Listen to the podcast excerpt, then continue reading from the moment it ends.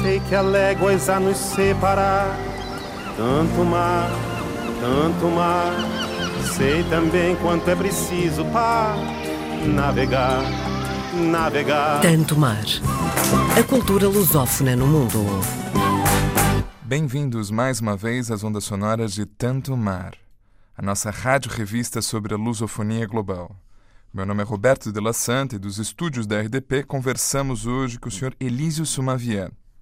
A nossa série Portugal, Visto de Fora, convida personalidades públicas de língua portuguesa para debater questões centrais da nossa comunidade mundo afora. E hoje, o nosso tema é cultura. Bem-vindo, caro Elísio. Bom dia. O que é cultura? Trata-se de uma pergunta que não é fácil. O conceito é considerado um dos mais complexos das humanidades.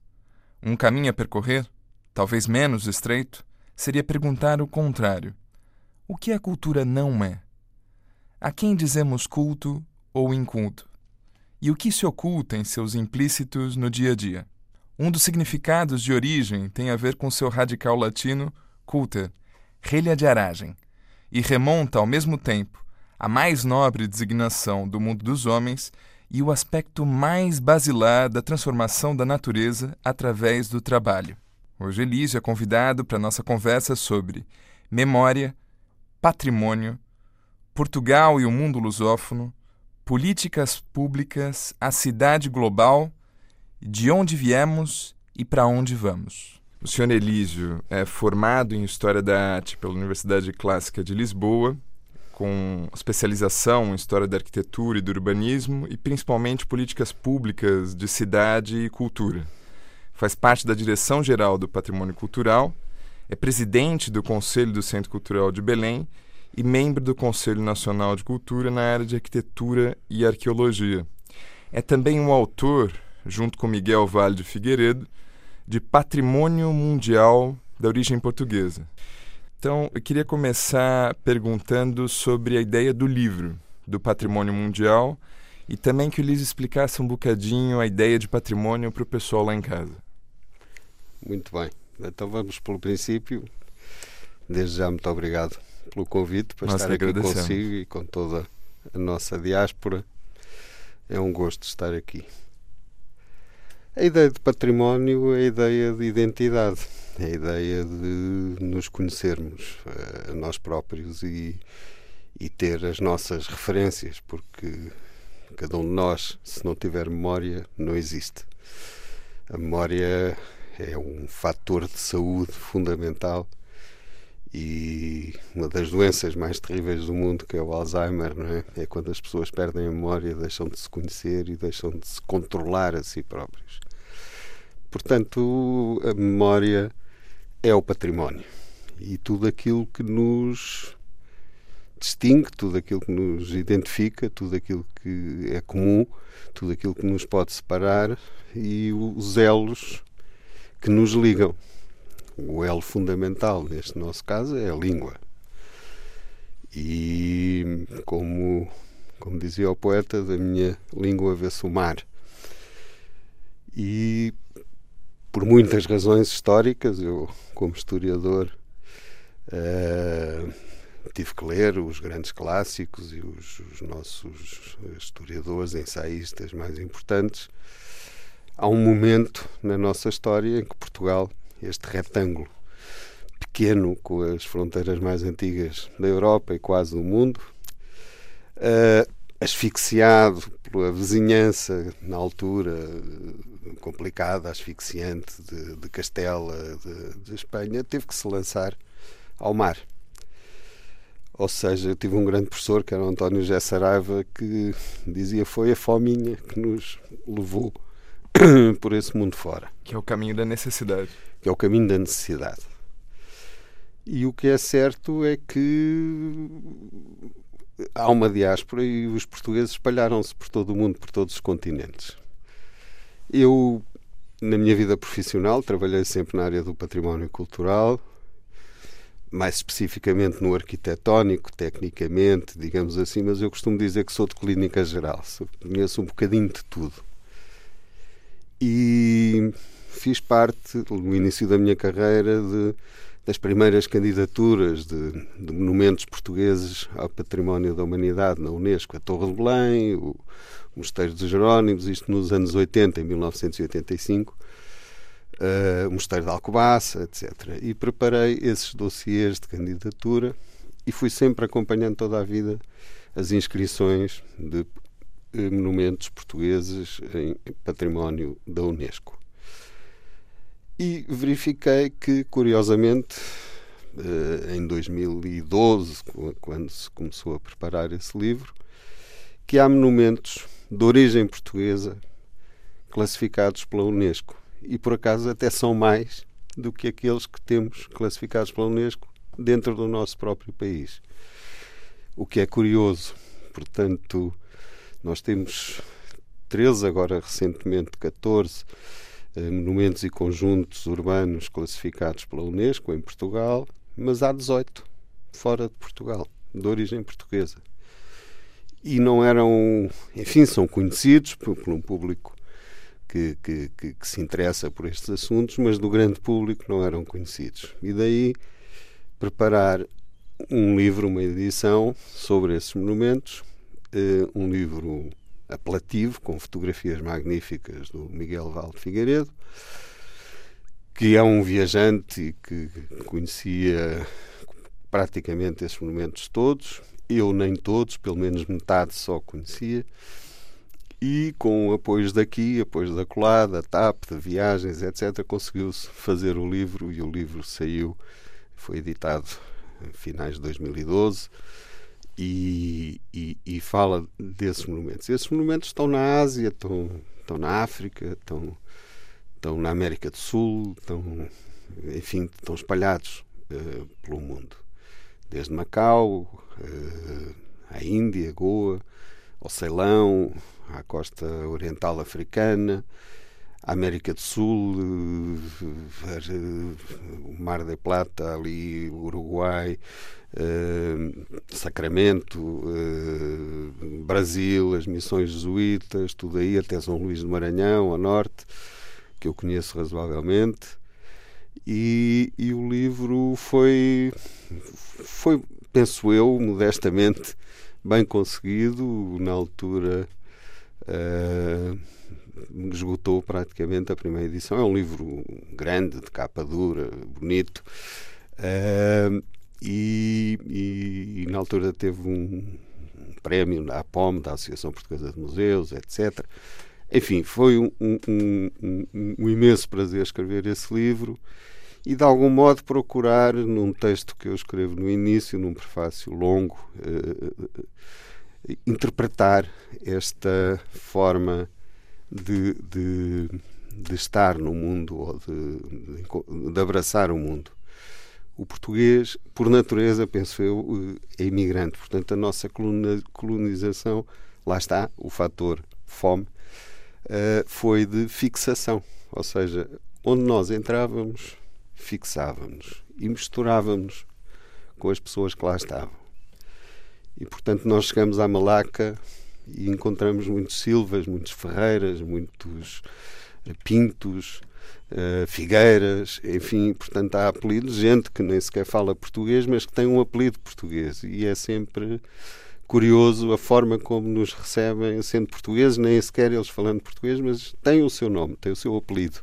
E portanto estes Ferreiras e estes Silvas e esta gente toda que se foi, que se misturou, que se fixou, é um pouco a identidade do nosso da nossa presença do mundo. Nós estamos lá. Uh, não foram grandes impérios oponentes de puro saque, digamos assim, das riquezas, mas eh, claro que isso aconteceu, claro que houve o comércio triangular, a escravatura, tudo isso, mas é uma presença, é uma presença continuada ao longo dos séculos até aos nossos dias e, portanto, tem essa peculiaridade este património mundial uh, de origem portuguesa que é, que é de que é o património de fixação. Muitas vezes nem são os monumentos em si e a sua grandiosidade é a forma de construir, são heranças que trazemos do nosso país, do nosso cantinho, as telhas de canudo, a construção em taipa, enfim, há, há vários sinais na construção de origem portuguesa. Isso nota-se muito em arquiteturas vernaculares, digamos assim, populares, e também na arquitetura dita erudita, digamos, da engenharia militar, nas fortalezas, quer também nos monumentos, nas igrejas, etc. Uh, e esta, esta pequena peculiaridade da presença da, da língua, uh, dos costumes, da forma de ser e de estar, uh, é que marca a diferença da diáspora portuguesa relativamente a outros países europeus que também se lançaram na, nas descobertas, um pouco mais tarde que nós. Agarrando nessa questão, as duas que levantou o Elísio, sobre da nossa língua se ver o mar, né? uhum. Da minha língua se ver o mar, e ao mesmo tempo essa ideia de que a memória é constituída em patrimônio, é alguma coisa que nos é interno mas que se externaliza, digamos, do ponto de vista material. A gente vê formas, inclusive materiais, maneiras de construir. A pergunta que fica é a seguinte: existe então uma, realmente algo para além da memória e da identidade, até da personalidade histórica, de ser português? Alguma coisa que se transnacionalizou? Existe um ser lusófono como algo distintivo, discreto, que, que tem alguma singularidade? Eu penso que sim, eu penso que sim. Uh, como também existe um mundo francófono e um mundo anglófono, etc. O mundo lusófono é peculiar por isso, pela presença. E nós muitas vezes lamentamos, isto é um caso de caramba, temos não sei quantas centenas de milhões de falantes de português em todo o mundo e não fazemos nada.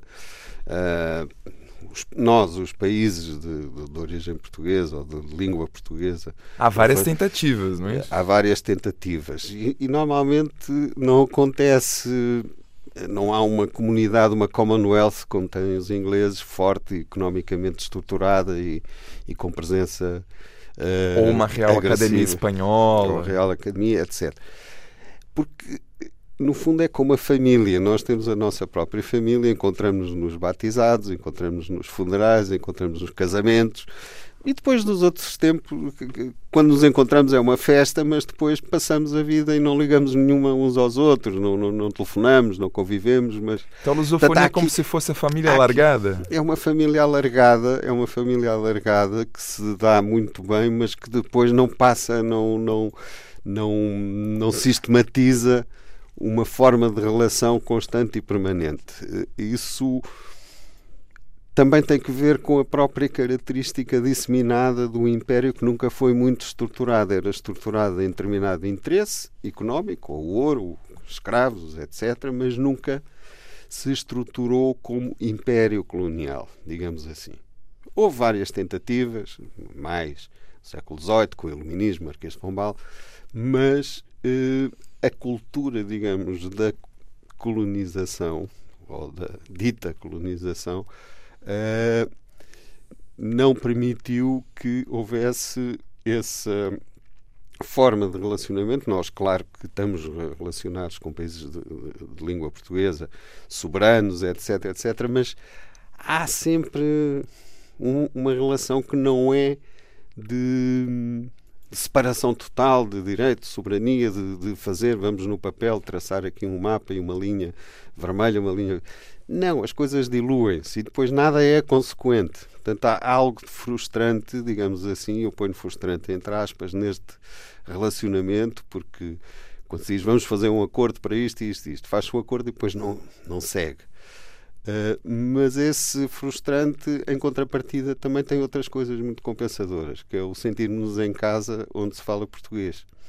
E isso, penso eu que há, excetuando talvez o povo judaico, só os portugueses uh, têm esse, esse, essa forma de estar no mundo e a sua presença onde estão. Onde estão é Portugal. Uh, isso é o contraponto a uma certa falta, uma certa anarquia de organização e de, e de, e de exploração, digamos assim, da, da língua como fator de união económica, etc, etc, etc. Portanto, há aqui um contraponto que parece frustrante, mas ao mesmo tempo não é suficientemente interpretado. O Eduardo Lourenço tem, tem muitos textos acerca disso, o Labirinto da Saudade, etc. O Agostinho da Silva também eh, refletiu imenso e era um sábio sobre, sobre essa forma de, de estar e de ser uh, com otimismo, o, o Lourenço mais desencantado. E depois temos os nossos poetas que, que, que, falam sobre isso tudo, os nossos Camões, as nossas pessoas. Já Camões uh, refere a essa, essa forma de estar e, e de ficar, e, de, tal linha dos amores, não é? que, que é alegórica, mas no fundo, nós vamos para o sítio e reproduzimos rapidamente com quem lá está, não é? E constituímos a nossa casa, a nossa família. Já estão os Ferreiras de, Macau, da Malaca uh, uh, a falar por nós, muito embora nem falem português, mas tem um malhão-malhão, tem o Vira do Minho, tem essas coisas todas, que é curiosíssimo. Em busca de uma ilha que, na verdade, talvez esteja dentro de nós, alguma coisa assim. É, é. No fundo, é, é isso. Eu lembro-me eh, de estar no Oriente uma vez num, num, numa taverna, num, numa casa de pasto, num, num restaurante barato, digamos assim, e ser atendido em inglês. E, e depois o, o, perguntei ao meu colega: vamos beber vinho? E logo o empregado disse branco ou tinto? Era português.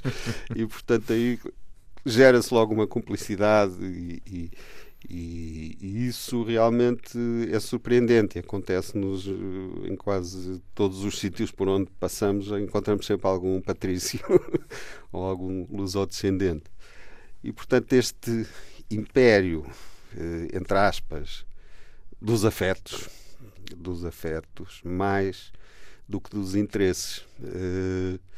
E, e, pronto, isto eu não digo que seja o nosso fado, que seja o nosso destino, mas uh, é preciso ter sempre em conta esta forma diferente de estar no mundo uh, dos nossos dos nossos patrícios, nossos lusodescendentes e na forma como nos relacionamos.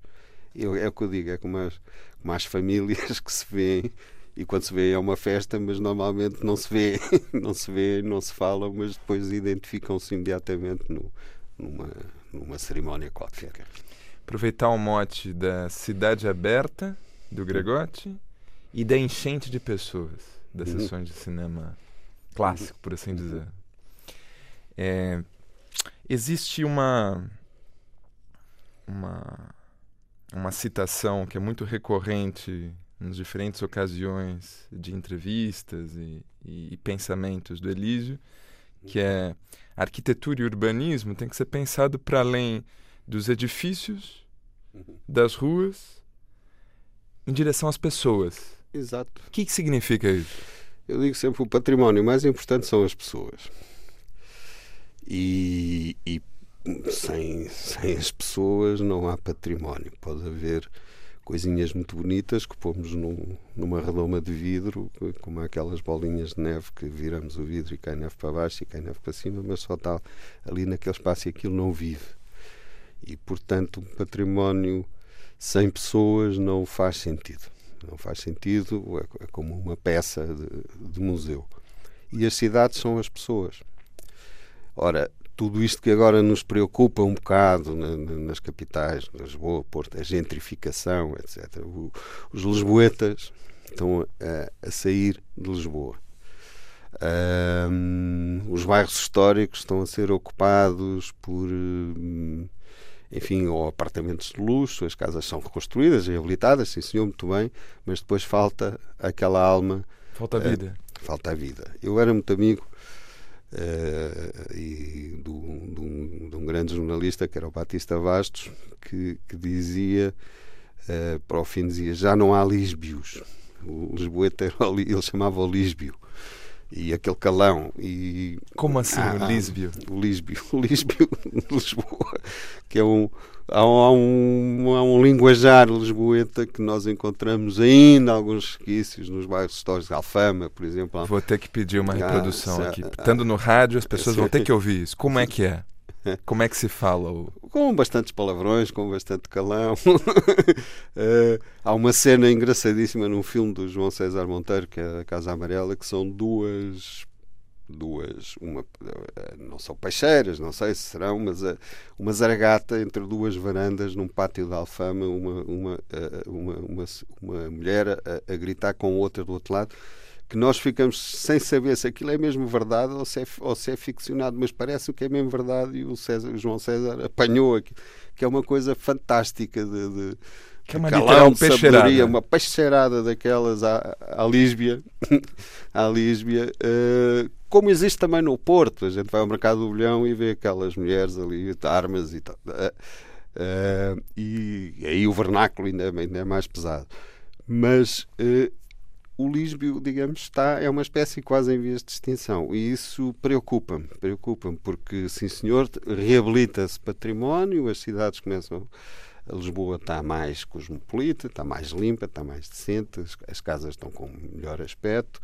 Houve ali um período muito complicado no final dos anos 80, 90, e foi na altura em que eu trabalhei na Câmara de Lisboa, entre 90 e 96 Uh, mas felizmente isso acontece. Agora, o que falta é o sumo, o que falta é a alma. Eu, uh, há pouco, este verão, sentei-me na esplanada da Brasileira, que era, que era um clássico, quando eu era estudante, nos anos 70, 80 e o empregado veio-me logo falar em inglês. E eu perguntei, mas serve em português? E o homem ficou aflito, pediu-me desculpa. Realmente, toda, toda, é. toda a esplanada, todas as pessoas que lá estavam eram Eu era o único português que estava sentado na esplanada brasileira, que não claro. estava ali para tirar selfies, era mesmo para beber um café e uma, e uma água das pedras.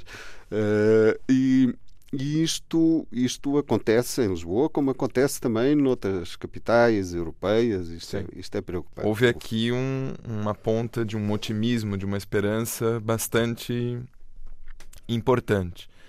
Quando, do ponto de vista dos afetos, já que hum. falamos sobre eles, o medo, a tristeza e o pessimismo têm sido a tônica mais, digamos, predominante hum. na história, na política, principalmente internacional.